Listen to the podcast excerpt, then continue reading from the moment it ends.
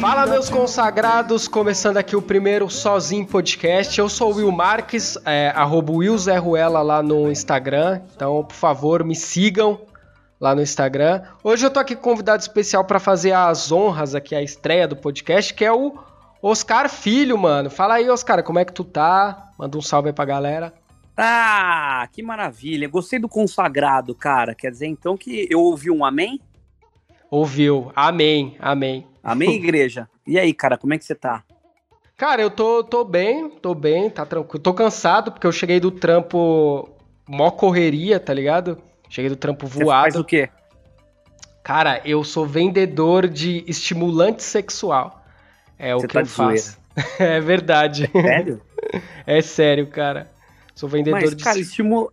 estimulante sexual é só você passar o dedo bem passadinho na, na, na rodela. Já estimula pra caramba, não precisa de produto, cara.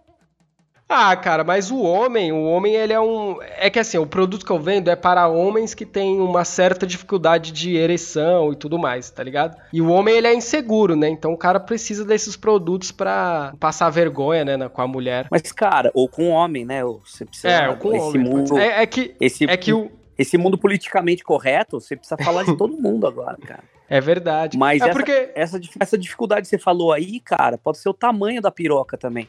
Porque se você tem uma piroca muito grande, não vai sangue, daí não, não levanta mesmo. Então vocês pensaram nisso quando vocês fizeram o produto? Não, não, a gente não pensou. Mas é, é que assim, na verdade, a maioria dos caras que compram, eles são realmente caras que têm o pau pequeno e, e também tem uma é broxa, ejaculação precoce. É pra isso que serve, assim. Então eu nunca peguei um cliente que, tipo assim, ah, aqui ó, o meu pinto tá gigantesco, quanto tu acha que vai crescer mais? Mas, cara, você já fez uma prova desse produto que você vende? Porque a gente precisa saber como é que funciona, né? Na, na, na verdade, já, já fiz, já fiz. Só, é porque assim, cara, o. o- você sabe que esses produtos Libgel, não é o Libgel que, é que eu vendo, é outro, que eu não vou falar o nome, porque eu quero ter emprego ainda. Mas esses Ah. produtos, eles, eles prometem o crescimento do pau, tá ligado? E você sabe que isso não Ah. acontece. Porque se. Pode ter certeza que se tivesse algum produto que faz crescer o pinto, pode ter certeza que ia custar uns 5 mil reais, tá ligado? Não, e se existisse, não ia ter mais pau pequeno, não ia ter. Todo Exato. mundo ia querer isso aí. Exato, cara. Todo mundo. Mas, cara, você vê vídeo pornô, não? Você vê Não. filme sacanagem? Não. Sério mesmo? Não vejo, cara, não vejo, é porque. pu- Não- é, mano, é que, ó, se tu vê qualquer documentário de filme pornô, tu vai ficar mal pra caralho. Porque é um negócio meio, sei lá, meio escroto. Então eu, eu parei de ver. Eu tenho 26 anos hoje, então minha época disso aí já, já passou. É tu vê ainda? Ué, então não, ass- então você não assiste filme de, de gente rica. Porque daí você vê a galera rica falando, pô, eu não sou rico, então eu vou ficar mal. Cara, Não, mas- ia falar exatamente isso. Você tem que dar uma, uma licença poética, porque os caras são escolhidos a dedo, ou são escolhidos a piroca pra fazer os filmes, entendeu? Você tem que ter uma- um distanciamento e falar, cara, esses caras aí, eles existem pra isso, eles só sabem fazer isso. Todo o sangue que deveria estar no cérebro tá no- na, na cabeça da piroca do cara agora. e ele não sabe fazer outra coisa, entendeu? Aham. A gente, daí sobra a gente que sabe fazer outras coisas. Então não dá pra comparar. Quando você vê um, um vídeo de sacanagem, você não pode ficar se comparando, senão você tá ferrado. Você, você morre de depressão, não dá. Não, sim, sim, sim. É, sim, só que é muita exploração, sei lá, que tem no pornô. Não sei se você já, já viu algum bastidor, alguma coisa assim, sabe mais que eu. Mas assim, pelos documentários que tem, assim, tipo, sei lá, velho, você ficar mal é meio, sei lá, velho, não, não sei explicar. E o pornô brasileiro é meio chato também, né? Vamos combinar. Não é, é, é, é que nem qualquer outra produção, né, cara? Você tem que pensar que a galera tem uma grana, tem um orçamento, e o Aham. orçamento do pornô deve ser bem pequeno. Então, realmente, eu acho que tanto homem quanto mulher se fodem muito. Sim, literalmente, literalmente e não. Agora a mulher realmente deve ser um, um objeto ali, porque deve ser, deve ser uma, uma, uma sensação muito ruim, assim, você ter que render num negócio que. aham. Enfim, eu nunca fui muito consumidor, assim, de verdade. Nunca fui um cara de consumir, mas eu já vi algumas coisas em torno disso. Tipo, tem um documentário no, no Netflix que Hum. chama After Porn, alguma coisa assim. Ah, After Porn, acho que é isso. São atrizes pornô que o que para onde elas foram, o que elas estão fazendo depois do pornô. Cara, o- parece que tem dois, se não me engano. Hum. Eu vi o primeiro ou o segundo, não lembro, porque também eu vi só de, de curiosidade. E teve, de todas as meninas entrevistadas, teve uma que se deu bem ali. Uma Caralho. que virou empresária mesmo, Uhum, sabe? Tipo, as outras uhum. você vê que, que, porra, sei lá, é muita coisa. É muita energia estranha também ali, É, né, cara? é. Não querendo ser é, o cara da energia, mas é um troço, porra. Imagina você ficar, sei lá, 10 anos da sua vida tendo que fazer um negócio que. Sei lá, É. sei lá. É, aquela Sasha Grey lá e aquela Mia Khalifa se deu bem depois do pornô, depois que largou, né? A a Mia Khalifa, ela é comentarista, né, mano, de, de futebol americano e a outra virou atriz de verdade. Não que a atriz pornô não seja uma atriz de verdade, não sei. Você que é ator, tu deve saber. Mas é, ela virou atriz, mano. Ela se deu bem, a Sasha Grey. Não sei que filme que ela anda fazendo, mas pelo menos. Sasha Green, eu não sei nem quem é. A Mia eu sei quem é, porque quem não Ah, sabe quem então. é, né? Sasha Green? É, Sa- Sa- Sasha Grey. A Grey. Pesquisa aí depois. Ela, ela era muito boa. Ela era uma atriz muito boa. Ah, eu sei quem é. Ela deu entrevista no Danilo e tudo. Isso, exatamente, exatamente. Ela é linda, ela é linda essa Ela é, menina. ela, é da, ela é da hora pra caralho. Ela é da hora. É. Sou fã, já homenageei muito ela ali. É, então, mas é aí que tá. Eu acho que a porcentagem é muito pequena, né, cara, de gente que, É. que, que se dá bem, porque tem que ter uma esperteza e uma inteligência emocional também pra você, Uhum. sei lá. Porque acho que deve, sei lá, deve ter uma, uma coisa nesse, nesse mercado também, que as meninas, não, não só as meninas, mas os caras também, é que, Uhum. porra, o mundo não é tão machista, o, o mundo é machista. Então Sim, o homem acaba bem muito menos, né? É.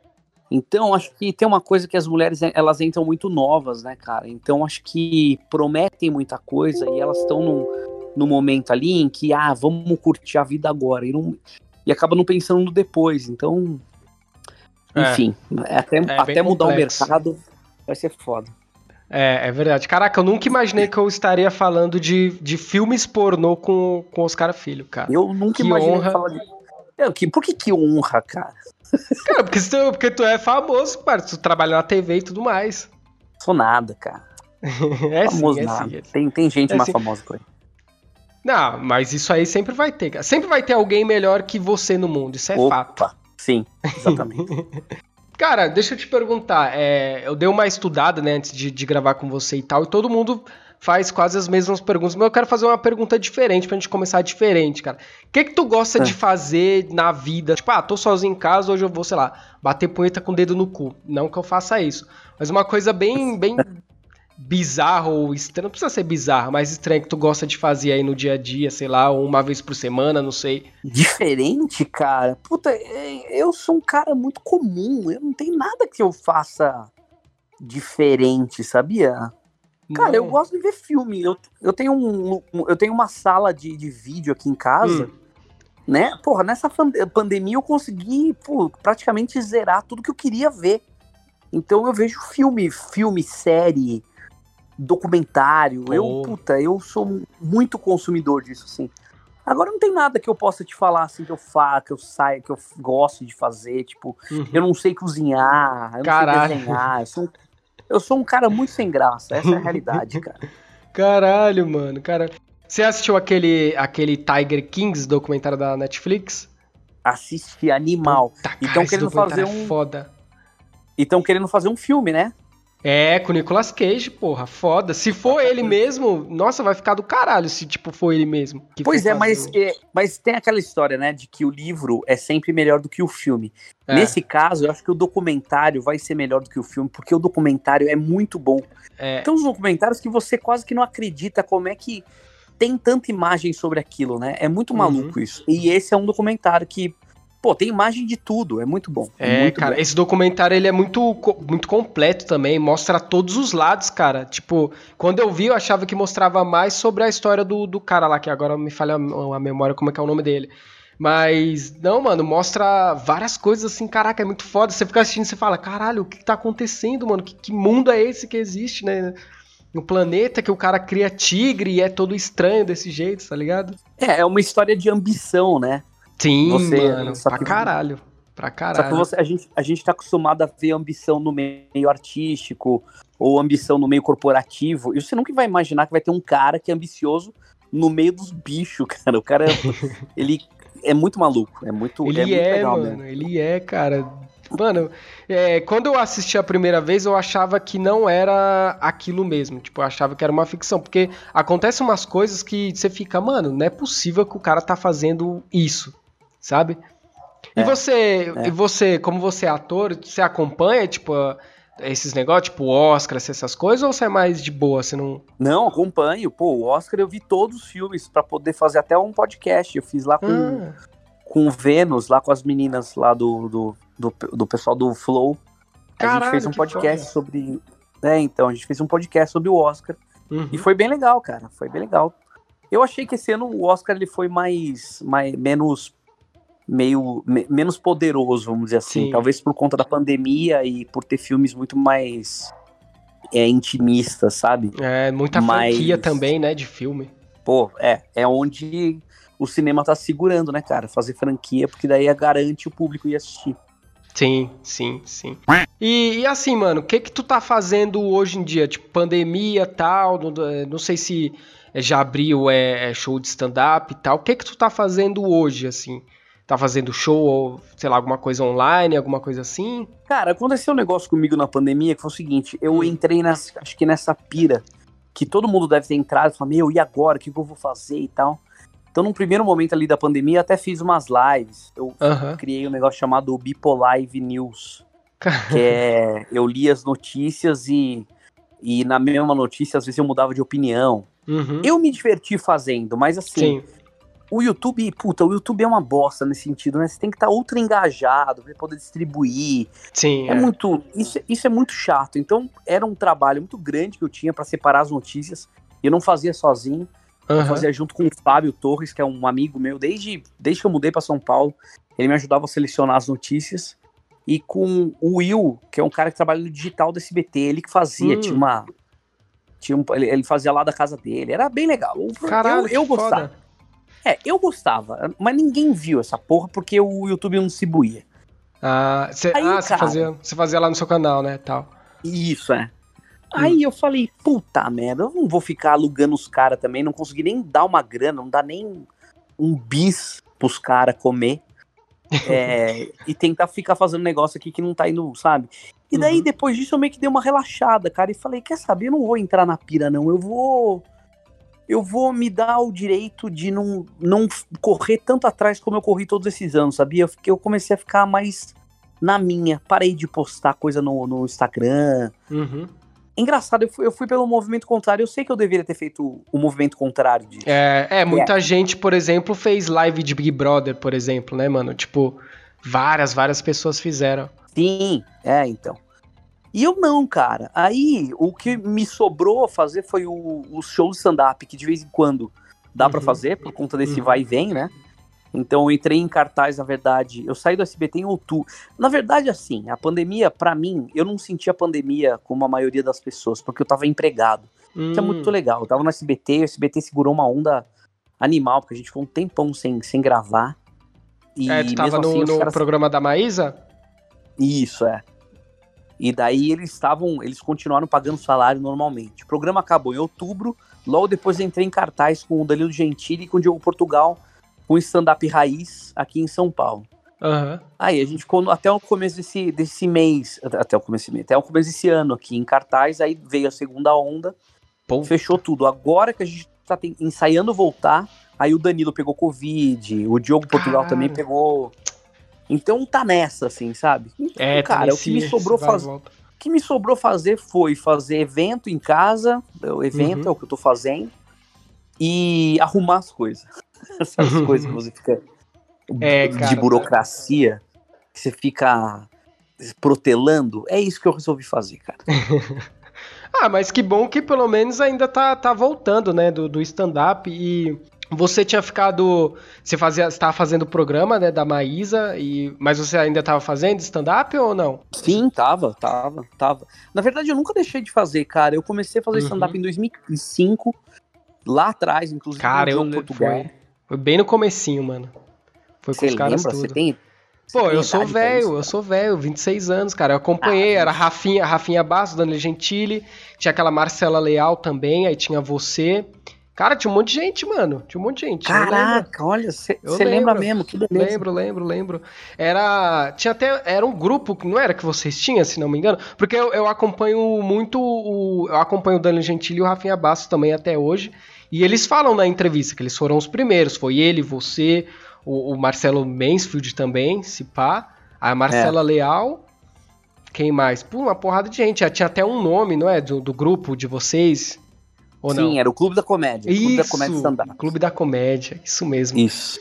Então, desde essa época aí eu não parei de fazer, na verdade. Ah. Só que eu fiz um movimento muito diferente do, da maioria dos humoristas. Lá, a gente que começou lá atrás, a gente uhum. teve uma benção, assim, que foi como a gente abriu o mato, como a gente desbravou o negócio, então a uhum. gente tem um negócio no stand-up que é o seguinte: você faz open mic e daí você começa a, a montar sua carreira a gente não precisou fazer open mic, porque a gente já era meio que open mic meio valendo, né? Uhum. Então, open mic gente... seria o que, mais ou menos, só pra eu entender? É um cara para começar, um cara que tá começando. Por exemplo, ah, você, tá, você, tá. Quer, você quer fazer stand-up, mas você vai começar como? Ah, sim. Você sim. Vai, vai escrever um texto de três minutos e daí vai mandar para alguém que você conheça uhum. e tudo uhum. mais para se apresentar e vai ficar ali três minutos e você vai ser um open mic até você começar a, a ganhar dinheiro, começar a se, sei lá, se sustentar com isso. Hum, legal, legal. Entendi. Então, a gente lá atrás não, não teve isso. A gente já começou meio que valendo. Então, a gente uhum. aprendeu na, na, na, raça fazer, né? Uhum. Então, é. Por que, que eu tô falando isso? Porque eu, quando eu falo que eu fiz o um movimento meio contrário, todos nós ali. E quando eu fiz o meu. montei o meu solo, eu comecei primeiro viajar com ele. Então, eu viajei muito pelo Brasil só depois que eu vim ficar em cartaz aqui em São Paulo. Hum. Então, desde 2005, eu nunca parei de fazer stand-up, nunca.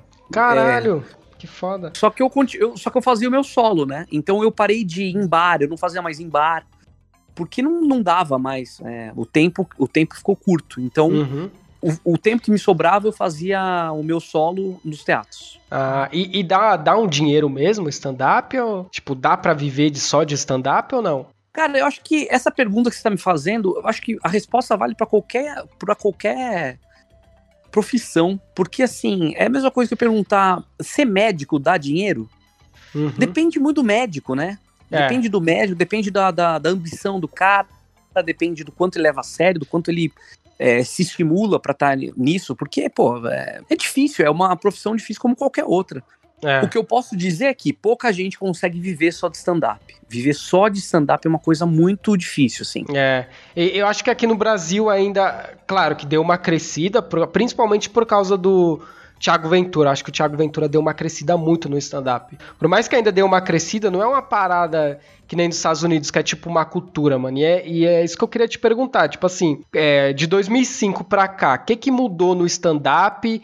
E tem alguma diferença, assim, que você notou? Porque eu acho muito difícil, mano. Ainda mais agora que qualquer coisa que tu fala é cancelamento daqui. Como é que tu se protege disso, de, de cancelamento nos seus textos?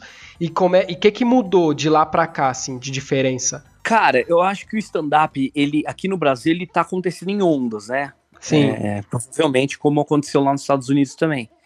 Então acho que a primeira onda foi a gente lá atrás e a gente o que a gente conseguiu foi popularizar de uma maneira que foi parar na televisão, né? Eu uhum. lembro que que não tinha stand-up na televisão ainda e quem levou quem, quem levou na massa, né? Porque na verdade já tinha feito na Hebe, o Diogo já tinha feito no, no, no, no, no Jô Soares, Uhum. Já tinha, já tinha, eu tinha uma galera ali que fazia na Praça Nossa de vez em quando, mas acho que ele pegou mesmo, a, deu uma popularizada quando a Ana Hickman levou pro programa dela, né? Puta, eu lembro, caralho. Lembra lembro disso? disso? Lembro, lembro, lembro. E eu achei o Thiago Ventura legal. foi nesse aí também, eu lembro. Sim, pode crer. E eu lembro, inclusive, que ela, na, no dia de estreia desse, desse quadro, ela usou a gente como referência. Achei isso incrível. Por quê que eu achei incrível? Bom, primeiro porque é legal mesmo, mas o que eu achei legal é que a gente tava na Band fazendo um sucesso da porra com o CQC. Uhum. Então ela, ali na Record, ela pegou o, o, meu nome, o nome do Danilo, o nome do Rafinha, para explicar o que, que era stand-up. Caralho, que do então, caralho. Então achei legal, assim, porque deu uma, uma transcendida na, na, na, nas emissoras, coisa que não acontece tanto, né? Sim. Então ela usou três nomes, né, na época fortes que estavam na Band para poder anunciar um quadro novo que ela estava estreando ali. Ali eu acho que foi uma segunda onda, assim, porque daí acho que ali deu uma popularizada no nome. Até então as pessoas não sabiam nem falar direito stand-up, né? É. E ali verdade. foi um, o celeiro de muita gente, inclusive do Thiago Ventura. Uhum. Então acho que esse- essa foi a segunda onda. Foi. E talvez a terceira onda foi o Quatro Amigos, que foi o grupo, acho que é o grupo mais, acho não, é o grupo mais popular que tem hoje em dia. É, hoje em dia é. E eles atingem um público muito grande, assim. Uhum, uhum. Então eu acho que eu consigo contar dessas três ondas, assim, né? Foi. É, quando- e quando eu falo Dana Hickman, na verdade teve um pouco antes que foi o próprio CQC, né? Uhum. Vamos, dizer, vamos dizer quatro ondas, vai. A primeira foi o começo mesmo, a segunda foi o CQC, a terceira foi na Hickman e o quarto foi o, o, o Quatro Amigos. Acho Quatro que foi amigos. isso. Foi, foi. E- Porque, quando, porque quando a gente começou a fazer o CQC, a galera queria saber de onde a gente vinha, de onde a gente Hum. apareceu. E Uhum. quando ficaram sabendo que eu, o Danilo e o Rafinha fazia parte de um grupo chamado Clube da Comédia, que a gente fazia stand-up, aí meio que virou uma febre, assim, as pessoas queriam fazer stand-up. Então, acho que dá pra contar essas quatro, quatro ondas, assim. É, cara, eu acho bem difícil, mano, fazer stand-up. Eu acho que é mais fácil fazer alguma, alguma coisa de personagem do que ir lá com a cara limpa, mano. E aí eu tinha te perguntado também, como é que tu faz pra se proteger dessa onda aí de cancelamento? Porque, né, de repente tu fala alguma coisa. Às vezes eu acho uma coisa que, cara, todo mundo erra, todo mundo faz Sim, uma cagada. exatamente. todo mundo desliza, todo mundo. Só que agora tem uma, uma patrulha muito grande em cima de qualquer deslize de uma pessoa pública para poder acabar com a vida dela. É isso que as pessoas querem. Elas querem acabar com a vida. Uhum, uhum. E eu acho isso nocivo pra caramba. Isso é chato demais. Chato, isso cara. é, E- é de e- uma cagação de regra infinita, assim, sabe? Com O certeza. que não quer, o que não quer dizer que o mundo seja uma merda. Tem muita Uhum. coisa errada mesmo. Tem muita, muito costume que a gente precisa mudar. Tem muita maneira de pensar que já é Uhum. antiga. A gente precisa ter um pouco de calma pra saber como é que todas as pessoas pensam e se sentem, Pra daí a gente não querer errar deliberadamente. É isso que eu acho, né? Sim, sim. Fora que, tipo assim, a maioria dessa galera de cancelamento já é um grupo de pessoas que te odeia. E esse grupo de pessoas, ele só, só vai esperar você fazer qualquer cagada. Pode ser a coisa mais idiota. Você tuitou lá um negócio, tá ligado? E aí já vai pra cima, mano. Só tá esperando você escorregar, mano. E foi o que aconteceu comigo, né, mano? Sou uma pessoa tranquilo. Aí tinha um grupinho de pessoas que já me odiavam. E aí eu fiz uma cagada, tá ligado? Graças a Deus foi uma coisa que já resolvi tudo mais, que não tem mais problema, ainda bem. Mas, tipo, os caras só estavam esperando, tá ligado? Pra ir lá e me cancelar. E, nossa, cara, é, é horrível, né, mano? Então, cara, acho que tem dois, dois veículos pra você fazer stand-up ou fazer piada. Um veículo é o teatro e o Hum. outro veículo é a internet. O que eu acho que a galera precisa saber, saber, saber diferenciar é que quando eu vou fazer qualquer piada no stand-up, no, no teatro, é, as pessoas que estão ali, elas estão pagando pra ver. Então elas pensam o seguinte: elas saíram da casa delas, elas tiraram um tempo da vida delas, elas estão Uhum. pagando pra aquilo e não só aquilo. Elas estão pagando o estacionamento, elas estão É. pagando alimentação, que elas vão comer antes ou depois. Então é um evento. Então quando a pessoa senta a bunda ali, ela quer ouvir piada, ela quer rir. É, acho que ela não tá pessoa- nem pensando em cancelamento, né? Exatamente. Essa pessoa é a menos problemática que tem. Corta para todos os humoristas gravando este mesmo show para colocar na internet, certo? Uhum. Aí alguém que tá na em casa, que não me conhece, que não sabe o que é stand-up, que nunca foi num show de stand-up, ela vê algum tipo de piada ali, e ela vê num momento da vida dela, que eu sei lá qual é, ela, essa pessoa pode ser frustrada pra cacete e tal, Sim. ela vê ali a pessoa fazendo um show num teatro de 700 lugares, 700 pessoas rindo e aplaudindo, ela tem a pachorra de escrever sem graça, devia desistir do humor. Puta. Você entende? Então, assim, não dá pra você se guiar completamente por quem tá na internet. Porque Sim. quem tá na internet tá consumindo aquilo de graça. Não é efetivamente essa pessoa que tá fazendo a carreira andar, né? Então, é, mas, contudo, eu preciso também pensar nessa pessoa. Porque, Uhum. afinal de contas, essa pessoa também tem voz e pode, numa tweetada, numa coisa, falar assim: olha só como ele tá sendo. Se a pessoa tem um pouco mais de influência, você se ferra. É. Então, assim, cara, eu acho que eu, eu, eu, eu, eu, no meu caso, né? Eu acho que eu tenho que me preocupar com isso que eu falei para você agora há pouco. O mundo muda, uhum. os costumes mudam, a maneira de pensar muda, e eu acho que como artista, inclusive, eu tenho que estar tá emparelhado com o que está acontecendo. Eu não posso ficar também batendo na tecla de que não, pô, antigamente, pô, o Mussum, o Mussum era negro e a galera fazia. Não tem que ficar dando esse tipo de argumento. É, sabe? mano, e, pô, era outra época também do Mussum. Exatamente. E, ao mesmo tempo, eu não tenho que deitar completamente para essa galera que é ultra politicamente correta. Sim. É, é, um equilíbrio, cara. É um jogo de equilíbrio e que você tem que estar tá atento para tudo que vier, assim. Então, é, é isso. Dizem que ser artista é fácil, né? Porra. É muita não. coisa que você tem que pensar. Na verdade, é não. é comunicação, né? Não é só fazer piada, é comunicação também. Uhum. É, mano, é, é, verdade. Também tem aquele negócio de qualquer coisa que tu falar, a pessoa. Por exemplo, é, eu, eu, eu não sou famoso nem nada, mas eu tenho uma página de Mene que é bem famosa, né? Acho que foi através dela que eu consegui. Que eu tô né, conseguindo gravar com você, que eu, tô, que eu já consegui gravar com outras pessoas que são mais famosas, mano.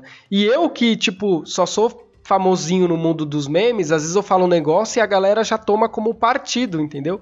Por isso que eu também morro de medo de às vezes falar uma piada e der ruim. Por exemplo, é, na minha página, como é uma página de meme, eu fazia uns memes muito zoando mulher, tá ligado? falava, ah, mulher é. e tal. Só que as próprias mulheres lá da, da minha página, elas não ficavam ofendidas, elas pegavam e zoavam junto comigo. Eu zoava, elas, ela, ah, Will, ah, cala a boca, você é um brocha. Tipo, me zoando, até aí, ok, entendeu? Da hora nos comentários e tal. Só que aí o que, que eu percebi? A galera que, que tem esses discursos extremistas, eles estavam pegando os meus memes para atacar as mulheres. Então teve uma época que, que tava tanto isso que quando uma mulher ia comentar na minha página, é, eles ficavam maltratando ela, alguns seguidores, entendeu? Aí eu tive que fazer um puta textão lá explicando e, e tive que parar de fazer um, um tempo esses memes. Mas, e não foi nem por causa das mulheres, mano, entendeu? Foi por causa dos caras que, que foi que é escroto, entendeu? Então, mano, esse bagulho é um bagulho muito complexo, assim, né? Das coisas que tu vai falar, do cuidado que tu tem que ter na internet, é, é foda, assim, sabe?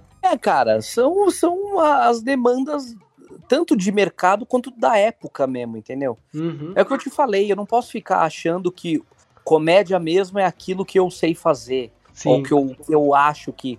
Eu também preciso prestar atenção. Por exemplo, Acho que um bom exemplo é com aquele esse momento que eu trabalhei com a Maísa. Hum. Maísa tem um público de 9 anos, de Sim. 8 anos. Como que eu, um cara de 42 anos, vou me comunicar com essa galera? É Sim. É impossível? Não, não é impossível.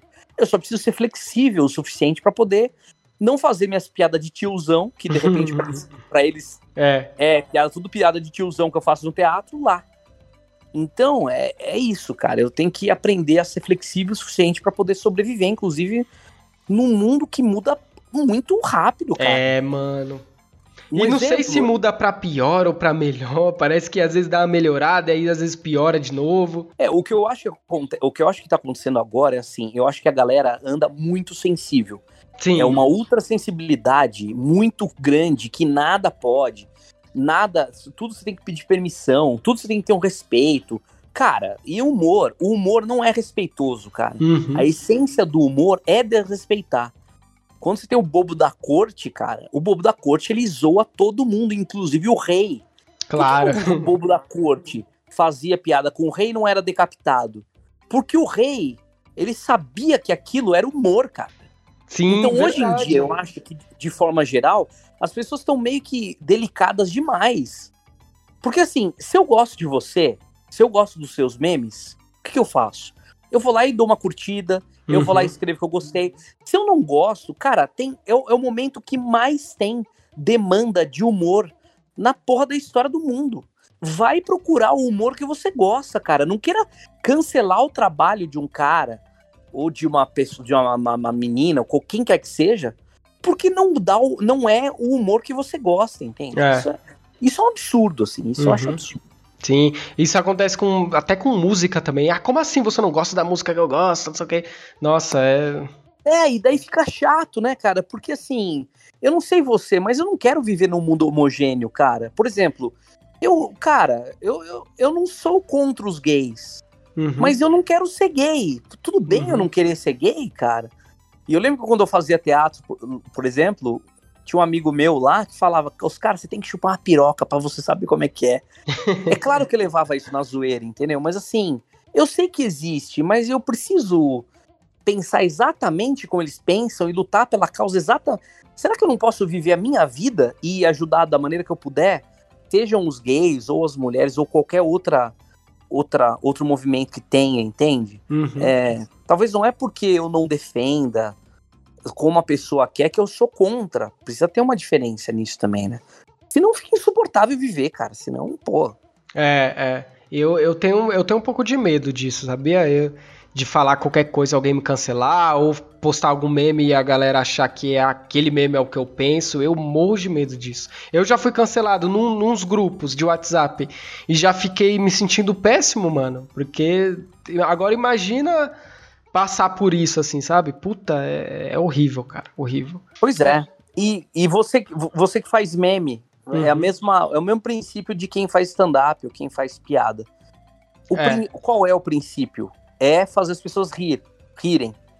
Então, assim, se você, se alguém se ofende, eu tenho certeza que você não acordou e pensou assim, eu vou fazer esse meme pra ofender alguém. Eu tenho certeza. Nenhum humorista quer ofender ninguém. O cara quer fazer a galera rir. Só que assim, vai ter gente que vai se ofender. Porque sim. Entendeu? Uhum. Se eu falar do, do, do, do, que São Paulo é muito poluída, não, porque, o que você tem contra a cidade de São Paulo? Cara, Nossa. eu tô falando um fato. Eu tô falando um fato. Agora, se você não. Se você acha que eu tô falando contra a cidade, o problema é seu. Não é meu, né? Bom, deixa eu te fazer uma, umas perguntas aqui. A galera me mandou umas perguntas, a galera lá da minha página. E eu Boa. também quis perguntar um, algumas aqui. É, você trabalhou muito tempo no CQC, no, no, no, programa da Maísa, né, na TV. E tem muita gente que fala que tem muita treta, assim, na TV, cara. E puxação de tapete, assim, tipo, um querer puxar o tapete do, do outro. Isso é uma coisa que realmente acontece na TV ou é mais fanfic da galera? Cara, é, é, eu acho que é, é isso. O ser humano, ele é ambicioso. Uhum. Em qualquer lugar. É, você está começando a fazer podcast agora, você deve saber que tem podcasts que tem muito mais audiência do que o seu. Sim, certo? certo. Aí vai da sua postura como que você vai se tornar competitivo o suficiente para chegar perto desse podcast. Você pode fazer uhum. isso de uma maneira. É, você pode fazer um jogo limpo ou você pode fazer um jogo sujo. Sim. Eu acho que esse tipo de coisa tem em qualquer lugar. Tem na, na, na, na sei lá, qualquer lugar. Inclusive na televisão. Então tem hum. sim, claro que tem. Tem a galera ambiciosa pra caramba que quer puxar o tapete porque quer ganhar mais, quer ser mais conhecido e tudo mais. Mas isso em qualquer lugar, cara. Se ah, for é, ver. É verdade, até, é verdade. Até, até, na boca de fumo, entendeu? os droga, os caras querem vender mais droga do que o outro. Então, assim, mendigo. Mendigo quer ganhar mais trocado do que o outro mendigo. Tem, cara. Isso, tem, isso tem. não dá pra é dizer É verdade, não eu não, não tinha parado pra pensar. É porque acho que a galera tende a perceber mais isso na TV, né? Sei lá, tipo, ah. Mas isso acontece em qualquer lugar mesmo. É, o que acontece é que na televisão é o lugar. É um lugar idealizado, né? Você, uhum. quando você vê, sei lá, que, qual ator que você curte pra caramba? Cara, eu gosto do James Franco. Acho ele aí foda. Você vê o James Franco, aí você vê o artista do desastre. Você olha aquele filmaço. cara e fala, puta, esse filme é foda e tal. Você não consegue. Por que que você. É isso, porque você tem uma idealização desse cara. Uhum. Seja por um motivo ou por outro. Quando você fica sabendo. Porque assim, fatalmente é isso. Quanto mais perto do sol você chega, mais se queimar você vai. Sim, sim. Então, se você chegar muito perto dele, talvez você veja ele fazer, tendo atitudes que pro teu conceito não sejam bacanas, entende? Uhum. Então, por isso que talvez seja melhor você manter uma distância de quem você gosta muito, até para não ver essas merda, entendeu? É verdade, e pessoa, mano. E a pessoa ser só inspiradora para você. Acho que esse que é meio caminho. Agora, todo mundo, cara, é, é, é ser humano. Uhum. O cara caga, entendeu? Você consegue imaginar, sei lá, tipo, uma mina que se acha linda, cagando e batendo tiririca ao mesmo tempo? Talvez ela tenha essa, essa tara, entendeu? Caralho. Você acredita que eu tava, eu tava falando isso hoje com o pessoal do meu trampo? Eu não consigo imaginar uma mulher cagando, cara. Não consigo. E é no cocô que todo mundo é igual, né, mano? Tipo, cara, Jesus Cristo cagava, igual eu. No cocô Pois todo mundo é. é igual. E eu não consigo imaginar mulher cagando, não consigo. Nem minhas namoradas eu, eu não, não, não consigo. Pra mim elas Pois não é. cagavam. Não, não, não consigo, velho. Porque pra mim a mulher é muito delicada, fofa. Então pra sair um pra sair uma trolha do, do cu dela, assim, sabe? Ó, o Biel Firmino perguntou aqui. O que fez você se tornar um, um humorista? Manda um abraço. Biel Firmino. Ô, Biel, valeu, cara. O que me tornou, o que me fez tornar um humorista, cara? Cara, eu acho que teve um momento na minha vida que era uma necessidade. Eu, assim, eu acho que todo. Acho que todo humorista, todo artista, na verdade, é meio maluco mesmo, né? É meio, é meio retarda. É, tem algum parafuso a menos e tal. É. E vários humoristas, eles são tímidos, né? Sim, muito. O Mr. É Bean, que- timidaço. Pois é, então. E eu, eu acho que eu sempre fui muito tímido. E eu usava o humor como um puta de um escudo social, assim, saca? Sei. Era o que me fazia me aproximar das pessoas, porque assim, eu não me sentia apto a ter um papo com a pessoa, porque eu não ia saber o que falar pra pessoa, eu não ia saber como desenrolar um papo, um assunto. Eu pensava, puta, será que eu sei tanto quanto essa pessoa tal? Agora, na piada, você não precisa, precisa necessariamente falar sobre aquela, aquele assunto. Você Uhum. faz a pessoa rir, você já pula uma. uma- você pega um atalho muito grande, assim, né? É, Você cara. vai, direto na, você vai direto na emoção da pessoa. Só que eu fazia isso de uma maneira muito instintiva, assim. Eu não parava pra pensar, puta, eu vou fazer a pessoa rir. Eu fui descobrindo me- meio que isso aos poucos. Acho que pra mim o ápice foi uma vez que eu tava prestes a tomar uma porrada. Eu, um amigo meu, Paulo Sérgio, tinha uns caras rodeando a gente. A gente ia tomar porrada, a gente ia, a gente ia apanhar. Ah, E a gente começou a fazer umas piadas, assim, sabe? Tipo. é, tipo, o cara falou assim: ah, vou dar um chute no seu saco, o seu saco vai entrar pra dentro, você vai mijar pelo cu. Aí eu falei assim, mas eu já mijo pelo cu quando eu tô com diarreia. Aí os caras riram. E, pô, você, Caralho. você, você fazer os caras da escola rir, os caras que estão afim de te bater, Tu já ganhou É a uma- moral lá com os caras. Entende? Então, assim, é, isso é muito louco. Então, eu fui percebendo que o humor, ele me, me, me- ele me aproximava das pessoas e, ao mesmo tempo, me mantinha afastado delas, se eu quisesse. Uhum. Porque elas não precisariam necessariamente saber da minha vida, mas eu tava fazendo elas rirem, então elas estavam muito próximas de mim. Então, Ah. acho que eu fui sacando que eu tinha uma, Uhum. uma, uma- facilidade pra isso, assim. E demorou muito tempo pra entender que eu poderia ganhar dinheiro com isso, que eu poderia viver disso, porque o que eu queria mesmo é ser ator. Eu queria ser Hum. ator. eu queria- Que, é um, que, aí, que é outra profissão que você não é você mesmo, né? Porra, cara, é, ator e, e cantor, assim, são uma, da, é uma das coisas da arte que eu acho mais foda, né? O cantor, porque, porra, às vezes tu tá, sei lá, no momento mó zoado da sua vida, ou no momento feliz também, e às vezes você ouve uma música e você pensa, caraca, parece que o cara cantou pra mim, mano, isso é muito foda. E o ator é de, de essa parte, eu, eu viajo, a minha irmã, ela é atriz também, né? Inclusive, Ah, um beijo aí pra ela. É, ela é dela? atriz, é Priscila. Legal. Ela é, é atriz também, e só que ela se formou mais pelo teatro, assim, não fez artes cênicas, né? E aí, mano, tipo assim, eu já vi ela construindo o personagem, e é muito foda, assim, sabe? Construir personagem e você. Tipo, eu piro muito nesses ator que é o ator do método, tá ligado? Que é o cara que ele. Pra fazer um personagem, ele vira a pessoa. Eu acho muito do caralho. Eu acho muito perigoso também. Mas eu acho muito do caralho, mano. Tipo, o ator. Que nem o o próprio James Franco no Artista do Desastre. O cara tá irreconhecível, mano. Caralho, você olha e você fala, caralho, não é esse cara, velho. É muito crer. foda, mano.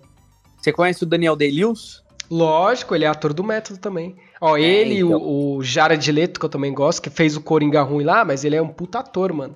Que ele é, assim também. Ele é. Pode crer. Ele é foda, mano. E, e o CQC chegou pra você como? Quando você foi fazer o CQC?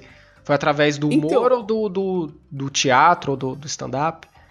Cara, do stand-up, eu soltei um vídeo na internet, esse vídeo foi parar na Argentina, Caralho! porque o, é, o diretor tava, tava fazendo casting pela internet, viu o vídeo, foi me assistir no, tea- no, no, no, no- no bar e me chamou pra fazer o teste, cara. Foi, foi assim, foi muito maluco, foi...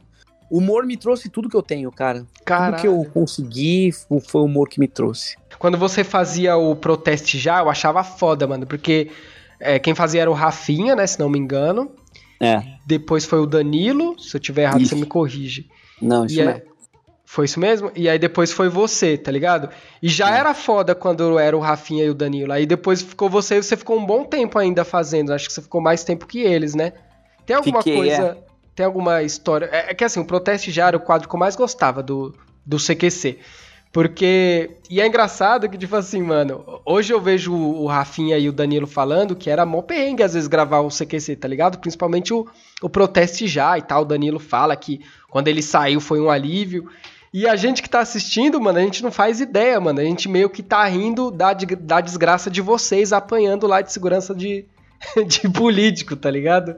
Eu Aham. tava pensando nisso. Ah, cara, acho que todo protesto já é, é bem isso que o Danilo falou. tipo, foi, o, foi um período cara. que eu gostei pra cacete de fazer, eu me envolvi Aham. muito, mas também foi o período mais pesado É. de trabalho da minha vida, assim, sabe? Eu engordei 13 quilos, Tá, eu porra. comia, eu, eu comia muito mal, às vezes a gente ia almoçar 5 horas da tarde. Era pesado realmente, mas era uma coisa que me dava muito prazer ao mesmo tempo, porque eu sabia que aquele quadro ali era de alguma forma uma, uma, uma, uma ajuda social. assim, Sim, sabe? Eu mano, podia- porra.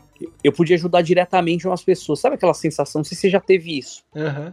Mas sabe aquela sensação de você estar em casa e falar assim, puta merda, será que eu posso fazer alguma coisa pra mudar o mundo, assim?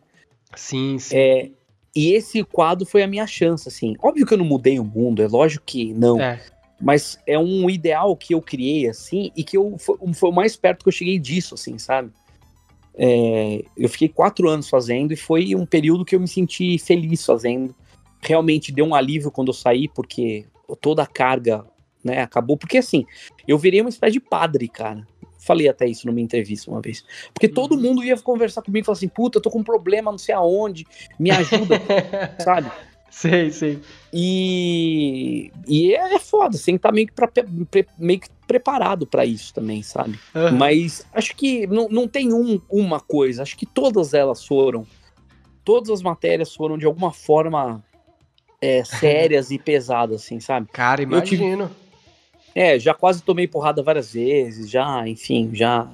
Já tentei subir num carro, o cara saiu é, com o carro ligado, com a porta aberta Caralho, pra não caralho. entrar no carro, sabe? Muita coisa assim. Já que a gente tá falando de, de CQC, eu queria saber também como é que foi você mostrar as bolas lá no CQC. Você Puta, mostrou as bolas. Cara, tu mostrou as bolas e tu tirou a calça pro, pro Silvio Santos também. Pois é, então, que cara. é louco, porque nesse dia que eu mostrei, eu mostrei as bolas no CQC, foi um dia que eu tinha, puta, eu tinha, eu tinha gravado a semana interi- anterior toda, eu Aham. tinha gravado no final de semana, e na segunda-feira, o programa era de segunda, eu gravei também. Aí me falaram, tem que ir lá pra, pra, pra apresentar o programa, porque o Taz não vai. O Datena vai no lugar dele. Só que o Datena começou a dar um puta ibope pro, pro CQC, e eu que teria que entrar antes, eu entrei, entrei, tipo, no último bloco. Então eu fiquei lá, tipo, duas horas esperando, e falei, fiquei- eu fiquei puto, cara. Eu falei, quer saber, vou mostrar as bolas. E mostrei as bolas ao vivo no programa. Falei, ah, foda-se. e, o, e o Roger, do Traje a Rigor, lá do Danilo, ele, na hora, falou, ah, eu vi, eu vi. Mandou, Caraca. soltou no Twitter, ele tirou foto e soltou no Twitter. Isso aí. Caraca, então ele, ele literalmente manjou ali você, né? Deu uma manjadinha de rola. pois é, bola. cara, ele tava atento, tava atento. Tava. Caraca, ele foi, né? ele foi sagaz, então, porque, porque eu, eu assisti no dia e eu não vi bola, assim, eu não, não fiquei. É que eu também não fiquei reparando também, né? Agora o cara teve um olho de águia ali pra ver. Será que ele ficou analisando, tipo assim, caraca, essa bola é um pouco mais cheinha, tem aqui essa cor. É porque quando rolou, todo mundo começou a apontar. Até a Monique Ozzy falou: Meu Deus do céu. o Andreoli começou a apontar. Então acho que foi por isso que ele sacou rápido, assim. Mas foi uma coisa que passou meio despercebido. Muito Uhum. pouca gente sacou. E falando em bolas, o Silvio Santos também viu suas bolas, acredito eu, ou não? Não viu, aquilo ali foi. Fiquei de cueca só na frente dele. Cara, ele fez. Ele tava. Virou. um- Teve um vídeo que viralizou, inclusive, no, no YouTube, que era ele apresentando o programa e caiu as calças dele. Sim, lembro, lembro. E daí eu lembro. fui entrevistar ele e ele não tá. Tinha muita gente em volta e tal. Eu falei, puta, como que eu vou chamar a atenção dele pra ele me dar atenção mesmo, né? Só pra mim. Aí, como tinha acabado de acontecer aquilo, eu baixei as calças também. Aí ele parou, porque daí aí começamos a conversar no mesmo nível, né? Uhum. Caralho. Aí ele Foda, entendeu. mano. Que foda, Aí ele parou e elogiou, ficou brincando, ficou fazendo piada. E ele é um. Ele, o Silvio Santos, a galera pega no, no pé dele, mas eu acho. Eu não consigo me lembrar de alguém que levou transformista na TV aberta. Acho que ele foi o primeiro. E a galera pega mal no pé dele, tipo, ah, ele é homofóbico, não sei o quê. Não sei por que isso, cara. O cara É, leva. cara. É porque o, o Silvio Santos é esse cara que faz piada com tudo, entende? É o cara É. que tá pelo show. Ele é um showman, cara. Ele viveu Sim. a vida inteira, dele inteira fazendo isso. Por que ele não iria fazer agora que ele tá velho pra caramba? É, e é a diversão certeza. dele. O SBT é um parque de diversões pro Silvio Santos. Por que não ele não continuaria fazendo, entende? Sim, Então, sim, sim. acho que é isso. A galera, eu acho que a galera exagera muito, demais. Acho que tem uma parte do politicamente correto que realmente Uhum. é séria, você precisa dar uma. Mas, pô, a galera exagera demais, Nossa, cara. A galera muito. leva muito a sério. Muito, muito, muito, muito. Beleza, mano. E, tipo assim, aí você fazia o CQC, você ficou um bom tempo lá. Depois você já foi direto pro SBT e depois fez o filme lá do Carrossel, mano. Aí tu mudou, ba- mudou bastante o público, né? Porque a galera do CQC, a galera de escola, adolescente, mano. Eu lembro que o CQC assistia, era CQC e Pânico, mano. Que a gente assistia. É. Era, É, era esses crer. dois, tá ligado? E, É. e era bom que, tipo assim, o Pânico era no domingo, aí na segunda já tinha um CQC. Então era bom que a gente via os dois, assim, sabe? Era muito foda. Pode crer. pode e aí crer. depois tu foi fazer lá o carrossel. Como é que foi essa mudança de público, assim? Sair da galera adolescente e pra criançada, assim? Tipo, te- teve algum pai, alguma coisa que meio que não gostou ou não? Assim, você era do CQC, fazer aquele humor mais, mais diferente? Ou foi mais tranquilo mesmo?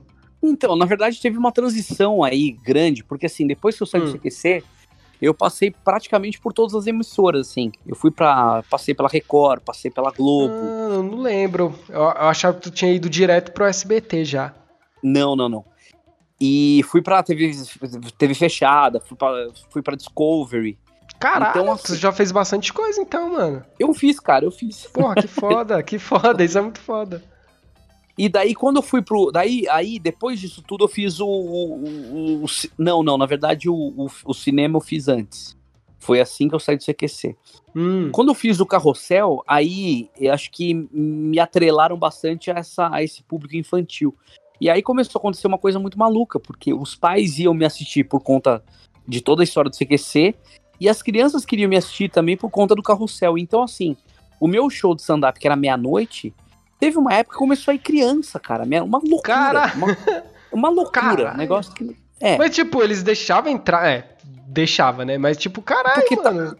Porque tava com os pais. Aparece o pai falando: olha, é meu filho, eu quero ele, fazer ele entrar. então, uma coisa muito maluca, assim, sabe? Nossa, muito, velho, muito. Aí, depois de tudo isso, que daí só em 2019 que eu entrei no programa da Maísa e daí deu uma mudada no público, mas assim. Eu acho que eu fiz tanta coisa que o meu público ele é muito diverso, ele não mudou radicalmente, sabe? Sim, sim, sim, sim. Você entra nas estatísticas do meu Instagram ou do meu YouTube, é 50% homem, 50% mulher. E o público ele é muito homogêneo, assim, isso é muito Sim. legal.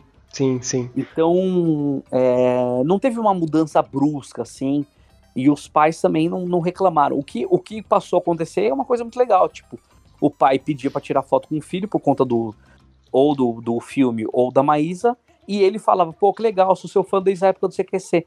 Então, eu meio que comecei a atingir duas duas duas, duas é, faixas etárias, assim, sabe? Aham, Isso é muito aham. legal. Se, se o.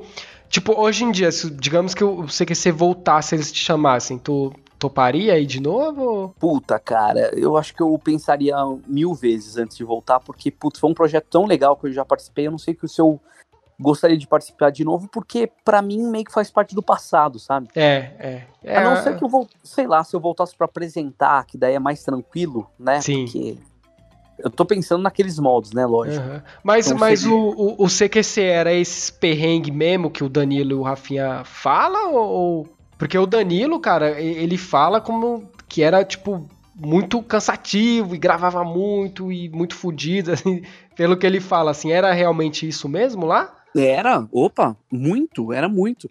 Imagina que pra fazer uma matéria do Proteste Já, no meu caso, Hum. eu tinha que, às vezes eu tinha que demorar, eu passava uma semana inteira pra gravar uma matéria, entendeu? Caralho! Dife- diferente de uma matéria de celebridade, por exemplo, que você ia uma noite num evento gravava a matéria e voltava. Né? Hum, Então caralho. aconte- acontecia às vezes de você gravar três, quatro matérias por semana, mas o Proteste já tinha uma carga de gravação muito grande. A gente saía todo dia para gravar. Porque você tinha que ir na cidade, cobrir o problema, conversar com as pessoas, depois você tinha que marcar com o prefeito para voltar lá para falar, entendeu? Então é, era pesado, assim. E é isso, eu tinha que viajar, pra, por exemplo, tinha uma. uma tô, tô em São Paulo, tinha um problema em, em Salvador.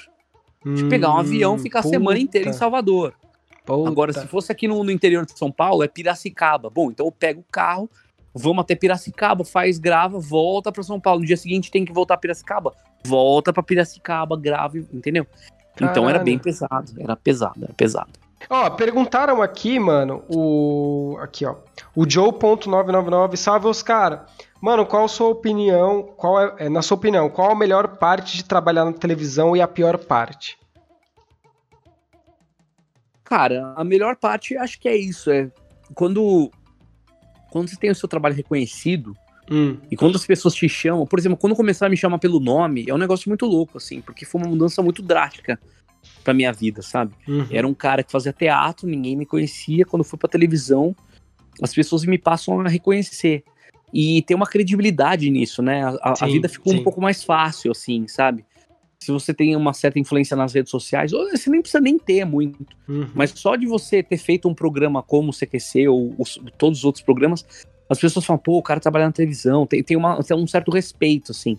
E isso é legal porque às vezes você precisa usar isso pra conseguir coisas na sua vida. Uhum. É, e não falo nem, não falo nem de, de vantagem, eu falo de dever, sabe? Sim, se sim. se eu tenho de um problema com trabalho uma- das coisas, né? É, se eu tenho um problema com uma empresa, por exemplo, a minha empresa me trata muito melhor do que uma pessoa que, que ela não Uhum. conhece, por exemplo. O que é uma merda, na verdade, porque deveria ser, assim- ser igual com todo mundo. É. Né? Mas como a gente sabe que a, a vida não é assim, as coisas não são justas, então isso acaba sendo uma vantagem, né? Quando você tem algum problema, ele é mais facilmente resolvido, vamos dizer assim. Uhum. Isso, é, isso é legal, isso é uma coisa bacana. Agora, a parte ruim é que talvez as pessoas, por conta de você ser uma pessoa pública, as pessoas acham que você tem que fazer aquilo que elas querem na hora que elas querem. Talvez seja isso. Por exemplo, você tá. Se eu tô jantando com a minha namorada, eu tô colocando a comida na boca, a pessoa quer que eu tire foto naquele momento, entendeu? E elas não Cara, não entendem, né, a tirar mano? foto. Puta. É, eu não, cara, eu não nego tirar foto, porque Uhum. eu acho que isso tá no pacote, sabe? Sei, É, sei. Então eu não nego, não tenho o menor problema com isso, assim, eu vou, tiro foto, não tem, não tem problema. Agora, pô, quando você tá no meio da sua alimentação, você tá no meio de um papo, a pessoa não pode esperar 10 minutos pra, sabe? Uhum. Então, mas mesmo isso não é uma, uma coisa, ah, meu Deus, que horrível. É. É uma, não é uma reclamação, entende? Eu só tô falando porque pra mim é a pior parte, assim. O Rafinha Bastos, ele, ele é realmente cuzão como a galera? Porque, mano, todo mundo, não todo mundo, mas muito humorista fala que ele é cuzão, cara. Ele é assim mesmo? respondeu isso de uma forma indireta é, em vários podcasts. Quando ele fala, você deve ter acompanhado. Aham. Quando ele fala, eu era um cara muito competitivo, cara, Hum, todo cara competitivo é cuzão. Não tem como. uhum. Você concorda comigo? Concordo, Se você- concordo. Não sei se você faz algum esporte, mas eu jogava basquete quando era, quando era criança, adolescente. Tinha um cara lá que era muito competitivo. E o cara, ele fazia tudo. Então, assim, o cara dava cotovelada, o cara dava entrão, o cara tentava roubar a bola de uma maneira agressiva. É uma coisa quando você já vai jogar futebol. Então, assim, Uhum. se o cara é muito competitivo, ele tá cagando pro teu bem-estar. Ele tá pensando no bem-estar dele. Sim, Então, sim. Caralho. Ele, então, se ele era tão competitivo como ele mesmo fala, então ele ele Ah, automaticamente é. Exatamente, ele fechava os olhos pro que ele pro, pro que pro que para as coisas boas que ele poderia gerar para as outras pessoas, entende? É, Sim, é, sim. é isso. Então, cara, não, não é não é nem querendo fazer a caveira do Rafinha aqui. Não. Eu tô, respon eu tô respondendo pelo que ele mesmo falou. Quando ele fala, eu era competitivo, é isso. E é um fato, ele era, eu não sei se ele é até hoje. A gente Uhum, não tem mais uhum. tanto contato assim. Mas a gente tem um certo contato, mas é um, baita contato. É, briga assim vocês não têm, tranquilo. Não, cara, a gente tá até num grupo lá, a gente Ah, troca suave, umas farpas de vez em quando. Mas assim, eu conheci ele já, eu sou editor de vídeo. Então teve uma época em 2014 que eu fiz uns trampos lá pra ele lá. Tipo, eu fui na casa dele. Foi bem legal, inclusive, porque eu fui na casa dele, conheci o filho dele, mó legal, mó gente boa tal. E assim, legal. eu fiquei durante dois meses, né, fazendo esse trampo. Aí, pô, conheci ele e tal. Era uma produtora que ele tinha, nem sei se ele tem mais, eu acho. Provavelmente não. Eu não achei ele cuzão em nenhum momento. Não sei se é porque ele não tava nesse, nesse contexto, né, de competição também. Então, e ele foi bem gente boa, mas, pô, sei lá, cara, ele tem uma cara meio assim mesmo, né? Sei lá, ele já tem uma cara de, de cuzão, assim. Não de cuzão de, de fazer mal para alguém de repente, mas de, de ser competitivo a ponto de, sei lá, querer puxar o tapete, talvez. É, o Rafinha, o Rafinha tem outra piada recorrente que ele fala, que é o seguinte: hum. até no Pânico, acho que foi a última vez que ele falou isso. Uhum. O Emílio falou que ele, é, tem, que ele é arrogante, que ele tem cara de arrogante. Ele fala: Isso é o preço que se paga quando você é muito foda. Então, ah. ele, ele tem essa persona do cara que se acha pra cacete. Ele uhum. criou essa persona. Foi, e ele foi. gosta dessa persona. E essa persona também é cômica, entende? Isso uhum. também faz rir. É engraçado é, você ouvir é um cara falando que é tão foda, entendeu? Uhum. Só que eu acho que é aí que tá. É...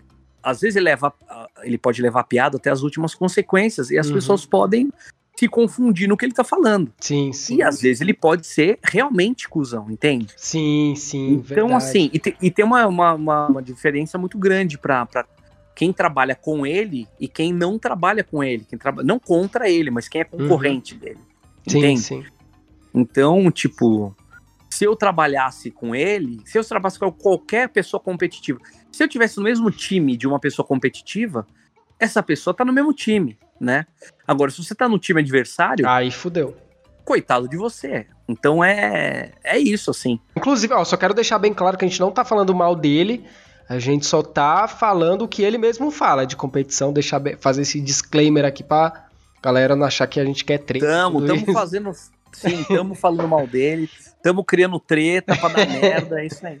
Só aí, Rafinha, seu filho da puta. Zoeira. Isso Rafinha, mesmo. se quiser colar aí, tamo junto. Cara, é isso, mano. Pô, muito, muito obrigado aí por, por ter colado. É, onde que a galera pode te achar? Seu canal, Instagram? Se você tem foto pelado, nude vazado por aí? Cara, é, eu, em vez de ficar falando um monte de rede social, vou falar meu site, porque daí tem tudo lá, oscarfilho.com.br. Tem todas as minhas redes, tem tudo. Se quiser mandar e-mail, tem por lá. Se quiser mandar o WhatsApp, é por lá. É tudo por lá. Então, quiser mandar um nude, nude pode? Nudes, nude assim. pode mandar nude, pode mandar vestido, pode mandar com, com o dedo enfiado dentro, bem dentro mesmo do nariz. Uh. É, então. Onde o que, que quiser, cara. Então, beleza. Ah, cara, deixa eu só te perguntar um negócio da, da, da Maísa, que falando em gente chata, eu acho a Maísa um pouco chata, cara, me desculpa. É Perguntaram é aqui, até esqueci o nome do cara aqui, porque eu, eu printei, mas eu cortei o nome do cara. Desculpa aí, cara, que mandou a pergunta. Ele tinha perguntado como é que tu aguentava a Maísa o, lá no programa, mano. Porque, cara, desculpa, a da Maísa, assim, eu tô criando uma. A Maísa é muito chata, cara. Não consigo. Puta que pariu, mano. Cara, eu sempre curti a Maísa, sabia? A Maísa, pra mim, é um exemplo do, de, de, de, uma, de uma menina que era uma baita de uma maluca, de uma revolucionária é quando era criança. E depois ela soube meio que capitalizar isso. Não sei nem se capitalizar é a palavra, mas ela soube crescer e saber uhum. a influência que ela tem. Porque assim, imagina o seguinte: é... Ó, vou colocar nesses termos. Você falou alguns palavrões aqui sim, no meio do. Sim, certo? Sim, sim, sim, sim. Vamos supor que alguma marca começasse a te patrocinar. Vamos supor que a Coca-Cola uhum. falasse: Quero, quero apostar em você nesse podcast. Pô, ia ser muito bom. Automaticamente, eu acho que ia vir em você uma sensação de, de responsabilidade. Uhum, então, assim, não, uhum. pera lá, se a Coca-Cola tá querendo me patrocinar, é porque muita gente tá me vendo.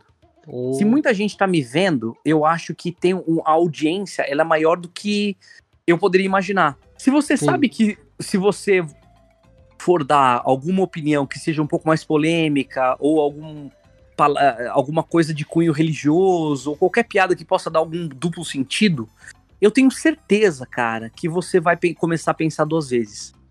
A Maísa, sim, ela, se ela se transformou nisso, ela se transformou numa, pessoa, numa, numa, numa potência de comunicação.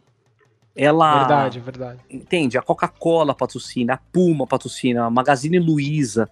São, são empresas tão grandes, elas são empresas universais, cara. São empresas que estão presentes no mundo inteiro. Então você começa a criar um senso de responsabilidade em como você vai se comunicar e para onde o que você tá falando vai chegar. Uhum, uhum. Então o que acontece? Você para de falar para aquele gueto. Quando você Justo. para de falar para aquele gueto, você deixa um pouco de falar como as- aquelas pessoas falam. Você deixa de se comunicar como aquelas pessoas. Então você acaba não falando mais palavrão. E o palavrão, ele também é meio, né? Ele é meio anarqui, ele é, ele é anárquico. Ele te dá. Você para de falar gíria. Você te- começa a tomar um cuidado com isso. Então eu Sim. entendo quando. quando qual, qual que é o nome do cara que perguntou? Então, eu não, não vi, porque eu printei e cortei o nome dele. Me desculpa aí, rapaz. Não, tudo bem. Mas, tipo, eu entendo ele, ele pensar isso, ou ela, enfim, quem, quem, quem quer que seja que tenha. Eu entendo de verdade, porque a Maísa, ela deixa de virar uma, uma pessoa que a gente achava anárquica pra caramba, que puxava aham. a peruca do Silvio Santos, e que hoje, se fosse puxar a peruca do Silvio Santos, não caberia mais nessa persona que ela se transformou, entendeu? Claro, claro. Porque ela virou uma, uma menina que conversa com a Millie Bobby Brown, sabe? Que, que Aham. que, que, sei lá, com a Gisele Bündchen, entende? Ela, ela é quase internacional, essa menina. Então, assim, eu acho que ela deixa de agradar um público para agradar um público muito maior. Acho que é isso. Sim, assim. Então, sim. cara, eu, eu, eu, quando eu tava trabalhando lá, eu mergulhei nisso, assim. Eu, fiquei, Aham. eu tentava é, aprender e beber um pouco dessa coisa nova que aparece que a gente se a gente não se renova, cara, a gente fica pra trás e não e é aquilo que a gente volta no começo do podcast daí que é o quanto a gente eh, pode ficar obsoleto em pouco tempo, entendeu? Sim. Então é isso. sim, eu aguentava a Maísa porque eu queria aprender com, com, com, com essa turma que ela fala que pra mim era completamente nova. Um abraço aí pra Maísa. Maísa, eu tava brincando só. Tava brincando nada, cara. Você odeia ela. Não, não é que eu odeio. Não, não odeio você escreveu, essa, você escreveu essa, essa pergunta e falou que era outro cara, cara. Mas é isso, mano. Ó, muito obrigado pela, pelo, pela moral, mano. Pô, é, a estreia do meu podcast já sei com um cara que eu sempre acompanhei por causa do CQC e tudo mais. É muito foda, mano. Aliás, tu fica. Tu, você é reconhecido pelo CQC ainda hoje? Tu fica bravo por causa disso? Não, porque tem gente que fica meio. Tipo, ser reconhecido por uma coisa que marcou assim. Ou tu não liga? Não, cara, eu acho que acontece até uma coisa muito maluca comigo, que é. As Hum. pessoas me reconhecem por diversas coisas, assim, sabe? Aham, aham. Por exemplo, Foda. esses dias, esses dias eu tava em Atibaia, aí um moleque, cara, um moleque que tem um, sabe, um moleque bem mesmo da, da, da, da faixa etária que gostaria do programa da Maísa. Hum, Ele virou pra mim e falou assim, pô, eu te conheço. Eu falei, é mesmo? Da onde? Eu, é, da- do programa da Mais, ele falou, não, você não fez Chilindró? Cara, Cara. Chilindró é um programa que eu fiz no Multishow e que, assim, não é pra esse público, não é pra aquela criança. E ele me reconheceu de lá. Que foda. Por quê? Porque ele assiste junto com os pais e tal. Então acontece uma coisa foda, muito que louca na minha, na, na minha vida, que é as pessoas me reconhecer por várias coisas que eu já fiz. Aham, Seja pelo aham. Chilindró, seja pelo programa da Maísa, seja pelo CQC, seja pelo stand-up, seja pelo, pela, Uhum, pela, pelo, pelo- pelo- por todas as coisas que eu já fiz, assim, sabe? Sim, sim.